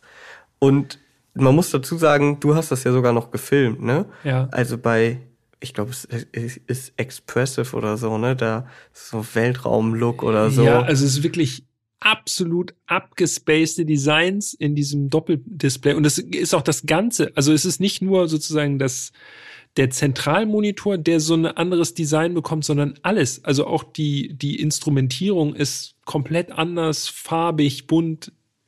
Ja. Also, Das sieht so ein Abgedreht. bisschen aus, als würde man plötzlich in einem Kaleidoskop sitzen. ja, genau, ja, sehr gut. Und ja. dann drehst du es nochmal und denkst, Genau. boah, krass, jetzt so und boah, wieder anders. Und es wird immer wilder. Genau. Von Modus zu Modus wird es extremer. Und ich habe die tatsächlich alle mal durchprobiert, einfach weil ich auch so geflasht war von diesen, diesen Animationen. Ich dachte, krass, also das sieht wirklich alles super wild aus. Und in Sport muss man dazu sagen, da merkt man wirklich einen extremen Unterschied. Wenn du dann nochmal ans Gas gehst, ist es noch, noch abrupter, auch wenn man es vorher äh, schon dachte. Aber ganz ehrlich, ich habe das Auto danach nur noch inefficient bewegt. Ja, ich auch. Passt einfach am besten und alles andere ist mal für einen Show-Effekt. Auch diese Fahrmodi, also dieses Expressive und so. Mhm. Ja, das sieht ganz witzig aus, wenn man da reinwechselt, aber ganz ehrlich, also da kriegst du ja auch irgendwann. Lieber, lieber effizient unterwegs sein. Da kriegst du irgendwie irgendwann einen Fips, wenn du da die ganze Zeit drauf guckst. Ach ja.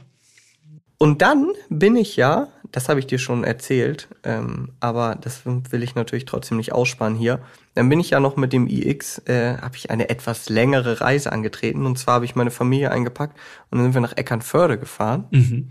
Und äh, da muss ich auch sagen, also ich bin wirklich entspannt äh, 130 auf der Autobahn gefahren, wirklich schön leise, schön warm. Mhm. Man konnte sich gut unterhalten und auch da ganz Family mega angetan gewesen vom iX. Ja. Und dann nur, um es denen dann auch nochmal zu zeigen, Rückweg bin ich dann auch die ganze Zeit so 180 bis 200 gefahren weil ja auch oft die Kritik ist so, ja, aber mit dem E-Auto kannst du ja auch nicht so schnell. Ja, doch, also das, also der iX, der kann 200 und man merkt auch richtig, also die 200, die liegen wirklich ziemlich schnell an mhm. und du merkst auch richtig, ey, der könnte, könnte doch viel schneller. Ja. Der läuft wirklich wie gegen so eine Wand ja. bei 202 im Tacho. Und man sieht ja zum Beispiel auch der M60, habe ich nachgeschaut, der äh, darf ja auch 250 fahren. Mhm. So, und ganz ehrlich, das würde der auch locker schaffen, der X-Drive 50. Das schätze ich auch. Ja. Vom Gefühl her. Ja. Klar, wenn man dann 180 oder 200 fährt, dann äh, geht der Verbrauch natürlich auch entsprechend hoch. äh, da war er dann schon auf 31 Kilowattstunden. Ja. Auf hm. die Strecke. War so, dass ich dachte, für die Geschwindigkeit absolut okay. Ehrlich gesagt, also so schnell war ich nicht dauerhaft unterwegs. Mhm. Muss ich aber sagen, das finde ich eigentlich noch im Rahmen. Habe ich nämlich auch gedacht. Ich fand es auch wirklich okay. Ich hatte am Ende einen Durchschnittsverbrauch. Äh, ich nehme das jetzt einfach mal vorweg. Ne? Ja, mach mal. Ich hatte am ich, Ende. Ich unterbiete sowieso. Ja, da gehe ich stark von Mal gucken. Ich hatte am Ende einen Durchschnittsverbrauch von 26 Kilowattstunden auf meine gesamte Fahrt. Das gibt's ja wohl nicht. Also ich hatte weniger. Ja. Ich bin allerdings auch nicht äh, 180 bis 200 gefahren, so größere Strecken. Ich hatte 25,6. Hm. Und das war wirklich ein Mix über ich 230 Kilometer so Autobahn, Latten, Stadt, alles mhm. zusammengewürfelt. Oh, hätte ich mich gar nicht so anstrengen müssen eigentlich, ne? Ja, also bei mir war es auch eine größere Strecke, also in Summe glaube ich fast 500 Kilometer. Mhm. Ähm, auch relativ viel Landstraße dann zwischendurch, aber auch mal ein bisschen Stadt. Wie gesagt, auch die schnelle Autobahnfahrt, aber auch die langsame Autobahnfahrt dabei. Und da bin ich auf 26,0 direkt gekommen. Wo ich noch gedacht habe, für so ein Auto Respekt. mit teilweise auch vier Leuten an Bord bei es waren jetzt keine eisigen Temperaturen, aber wir hatten so fünf Grad ungefähr. Mhm. Da habe ich noch gedacht, das ist wirklich gut. Angegeben, das vielleicht der Vollständigkeit halber noch, ist er mit 19,5 bis 21,2. Ja, aber das wird schwer. Ja. Also so viel ist sicher. Also ich habe ja, ich bin ja schon vorsichtig gefahren, scheinbar nicht vorsichtig genug. äh, aber das ist wirklich, also auf Winterreifen würde ich das da muss man schon wirklich 60 über Land fahren, wahrscheinlich, um da in die Nähe zu kommen. Ja, ja, wahrscheinlich tatsächlich, ja. Das wird wirklich schwer. Okay, bist du mal kurvige Straßen gefahren, ein bisschen? Nee. Nur gar nicht. Also ich bin Landstraße gefahren, aber wie ich schon sagte, wenn, äh, wenn ich dann da unterwegs war, hat das Auto weniger als null dazu verleitet, irgendwie zügig zu fahren. Ging mir auch so. Allerdings hatte ich auch ein paar kurvige Abschnitte auf meinen Landstraßenetappen. Und da muss ich sagen, ich war beeindruckt, wie gut BMW das gelungen hat, ist äh, diese Schwere und diese Masse wegzukaschieren. Also ich fand sowohl Lenkung als auch Bremse haben sich richtig nach BMW angefühlt. nicht so dieses komplett entkoppelte E-Auto-Gefühl. Also jetzt nicht, was den Komfort angeht. Da ist man auf jeden Fall in einem anderen Universum unterwegs, so gefühlt. Aber allein von der Bedienung her, vom Einlenken und so, ja, natürlich, man spürt, das ist ein sehr, sehr schweres Auto und auch, dass der Schwerpunkt sehr tief ist. Aber trotzdem fühlte sich das für ein E-Auto überraschend echt an. Wir hatten ja schon, haben ja schon mhm. oft drüber gesprochen, ja. dass man sich irgendwie so denkt, wie man hat so das Gefühl, irgendwie sind da noch so komische Filter irgendwie zwischen alles gesetzt und das fühlt sich nicht so richtig nicht so richtig an einfach. Aber im iX muss ich sagen, fand ich echt gut. Also abseits von der Masse natürlich, klar. Ja. Übrigens, äh, One-Pedal-Driving geht damit auch, ne? Ja, also korrekt. Rekuperiert mhm. ziemlich stark, wenn man möchte. Und das war so ein Punkt, das habe ich auch ausschließlich eigentlich gemacht beim iX. Ich nicht. Ich bin kein großer Fan von One-Pedal-Driving, muss nee. ich sagen. Nee, finde ich irgendwie ein bisschen eigenartig.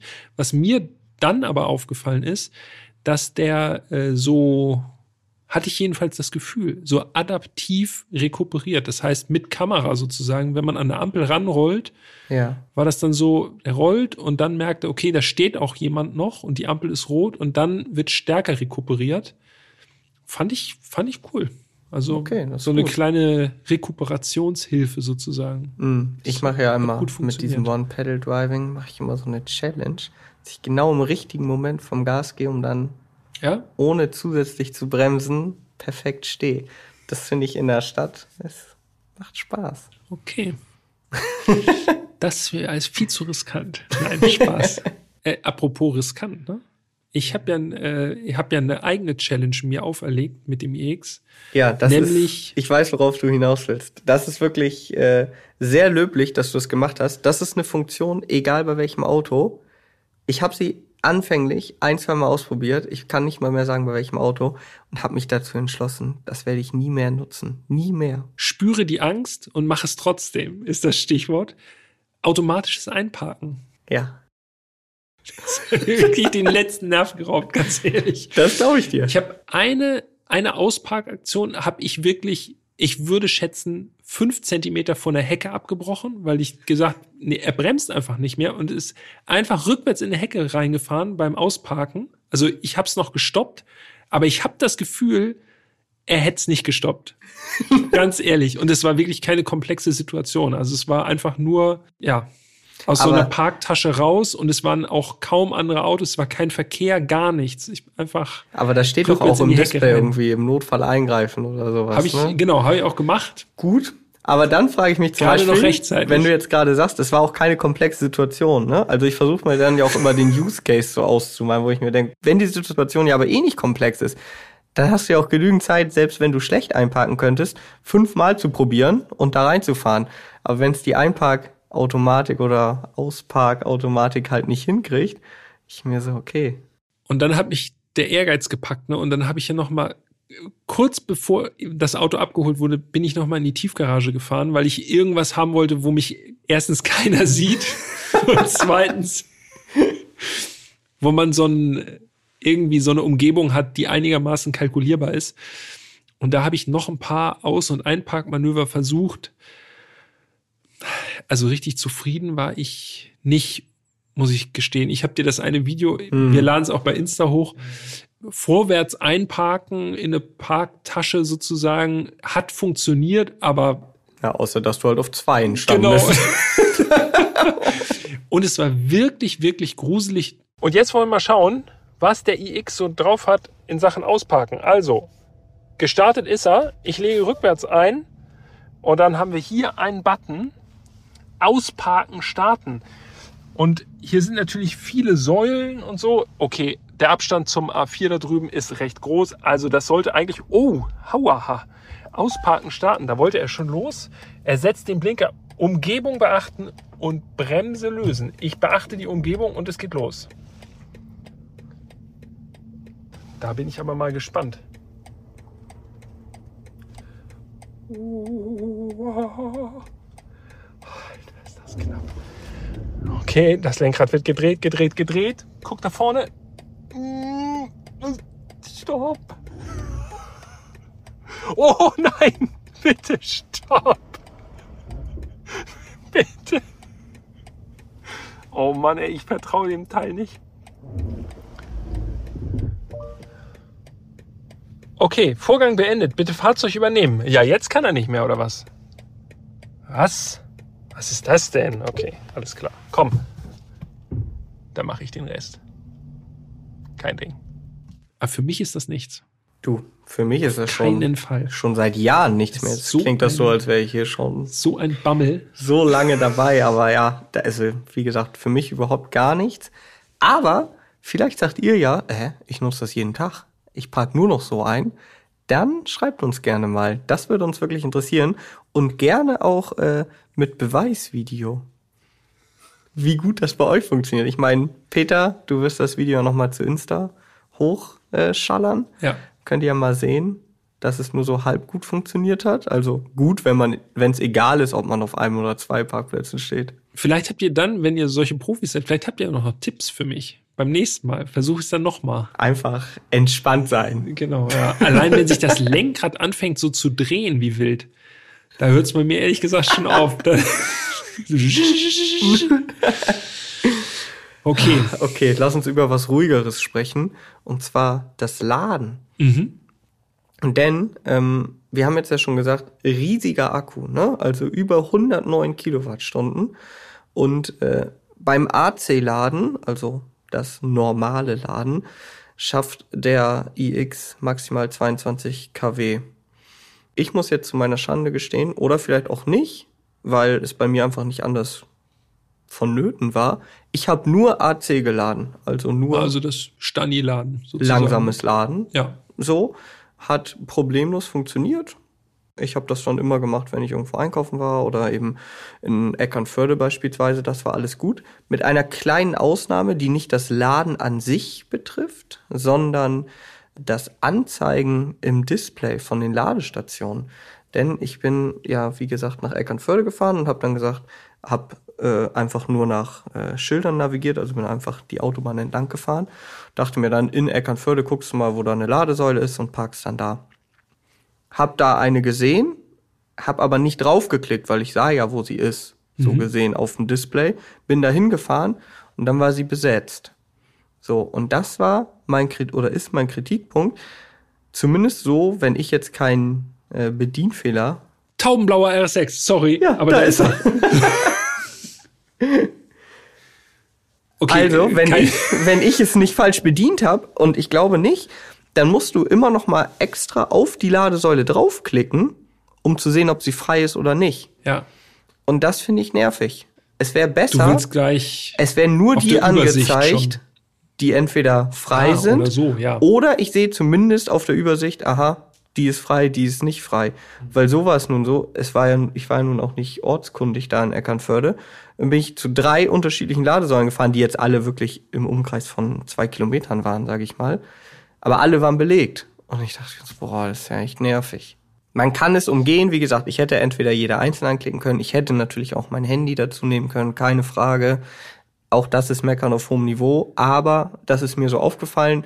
Als Benutzer in der realen Welt, fand ich nicht ganz so gut. Ja, ich wollte gerade die Ladesäulenfunktion richtig loben, denn ich habe die auch genutzt, also die Suchfunktion, was Ladesäulen angeht, und kann sein mit äh, besetzt und nicht besetzt, da hatte ich jetzt keine Probleme, weil die Ladesäulen, die ich angesteuert habe, da war auf weiter Flur niemand.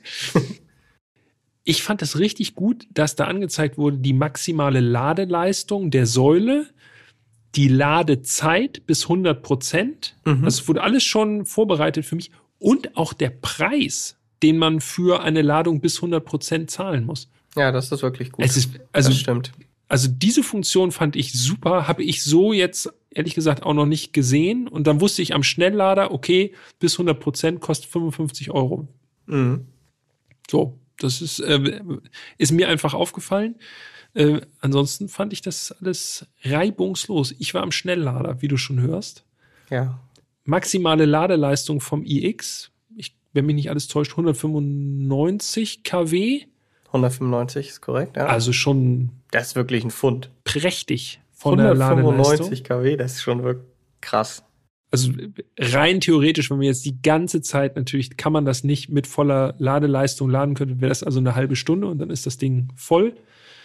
Ganz so ist es natürlich nicht. BMW Frage. gibt selber an äh, 10 bis 80 Prozent mhm. DC-Laden, 35 Minuten.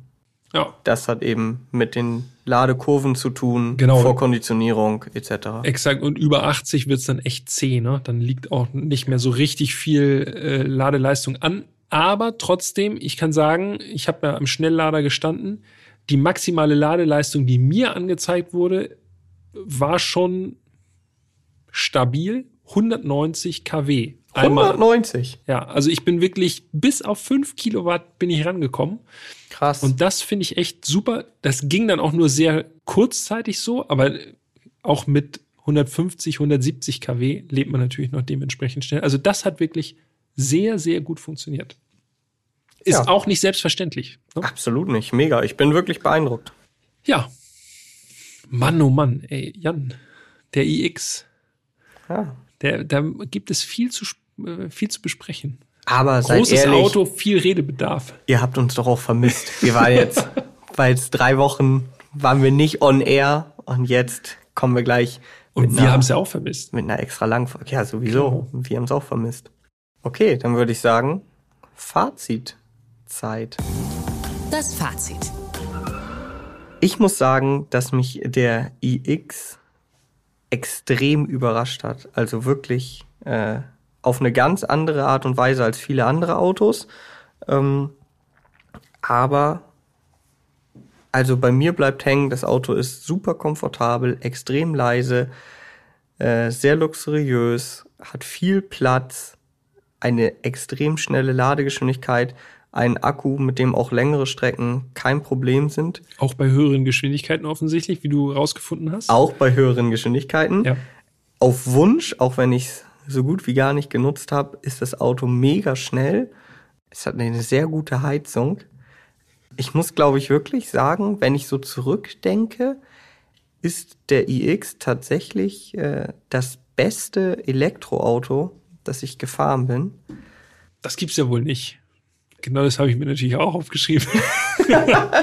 Hast du ja abgeschrieben? Ja, nee, das ist tatsächlich meine Wahrnehmung. Also natürlich nicht preis-leistungsmäßig, da Nein. sehe ich so ein Enyaq noch deutlich vorn oder auch ein Corsa E beispielsweise. Aber wirklich, wenn es rein darum geht, mal Geld außen vor zu lassen, ein Elektroauto, was vom Gesamtpaket her bis auf Preis passt, muss ich sagen, iX wirklich ganz vorne. Ja, geht mir exakt genauso. Ich lege mich fest, bestes Elektroauto bisher äh, im Podcast, aber auch außerhalb des Podcasts, würde ich sagen. Mir würde nicht nichts einfallen, was da jetzt gerade jetzt rankommen würde. Ähm, der Preis ist natürlich äh, irre hoch. Klar, ist eine Fahrzeugkategorie, die nicht unbedingt nötig ist aus meiner Sicht. Aber trotzdem, man muss es anerkennen, sagen, das ist ein echt, echt gutes, großes, luxuriöses Fahrzeug und rein elektrisch. Ja, und immer für mich so ein Indikator, ja, natürlich äh, extrem subjektiv, aber ich habe mich wirklich auf jede Fahrt mit diesem Auto gefreut. Also auch nach drei, vier ja. Tagen, manchmal ist es ja so, dann denkt man, das ist schon schön, aber wird normal, sage ich jetzt mal. Ja das war wirklich noch so, wenn ich mit dem iX gefahren bin, dachte ich so, ah, heute wieder schöne Runde mit dem iX. Mhm. Ja, die Optik gefällt mir immer noch nicht, da bin ich ehrlich. Äh, wie gesagt, kein schönes Auto. Dafür finde ich den Innenraum umso gelungener. Ja, da, da, das, den könnte BMW wirklich in, in andere Autos auch nochmal reinpflanzen. Ja, genau. Ich. Das ist echt super. Ja. Und ganz ehrlich, wenn ich drin sitze, sehe ich auch nicht, wie der iX aussieht, ne? Aber alle anderen sehen dich da drin sitzen. Das ist ja völlig egal. Das ist mir sowieso völlig egal, was die anderen von mir denken. Auf jeden Fall gut, dass wir ihn mal gefahren sind, weil man ja auch, hat man ja am Anfang auch gehört, äh, auch, man lässt sich ja manchmal auch vom ersten Gefühl leiten und denkt dann, oh nee, komm, das ist doch nix und ist dann überrascht, wenn man merkt, oh, macht doch irgendwie, passt alles doch ganz gut zusammen und ist auch, ja, einfach ein gutes Konzept und ein rundes Konzept. Natürlich auf die jeweilige Klasse von Auto bezogen. Also von daher wieder mal so ein Überraschungskandidat, ne? Allerdings, Wo ja. wir beide sagen, uh, hä- hätten wir so gar nicht erwartet jetzt im ersten Moment. Und wieder mal ein BMW. Ja, und wir sind nicht alleine. Unser Kollege Rolf Klein, schöne Grüße an dieser Stelle, der findet den iX auch gut. Der hat auch gesagt, ja, es ist einfach super gemütlich, das Ding. Ja. Wenn auch natürlich viel zu groß.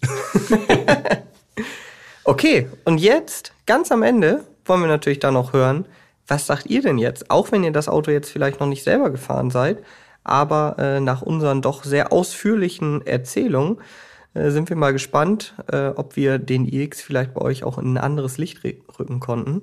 Vielleicht, wie gesagt, besitzt ihr ja auch so ein iX und sagt, ja, wir haben schon äh, Langzeiterfahrung damit gesammelt.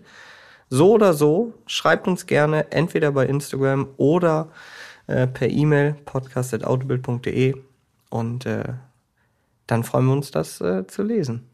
Genau. Und jetzt verabschieden wir uns gleich, aber nicht ohne noch mal ganz kurz zu spoilern, was nächste Folge passiert. Also natürlich nicht zu krass. Das Auto der nächsten Folge Ja. würde fast dreimal in den iX reinpassen und zwar vom Gewicht her. Ja, das lässt auf jeden Fall schon mal so viel vermuten, dass es höchstwahrscheinlich kein Elektroauto sein Ja, wird. da- das ist korrekt soweit. Okay, dabei belassen wir es. Alles klar. Vielen Dank fürs Zuhören. Wie immer. Äh, wir hören uns nächste Woche. Danke, Jan. Ja, danke dir auch. Prima. Und wichtig noch der Hinweis, genau, wir sind jetzt wieder wöchentlich am Start, ne? Das Normal. war eine Winterpause, aber jetzt sind wir wieder back in business. Allerdings. Los geht's. Also, bis nächste Woche. Macht's gut. Ciao, ciao. Tschüss.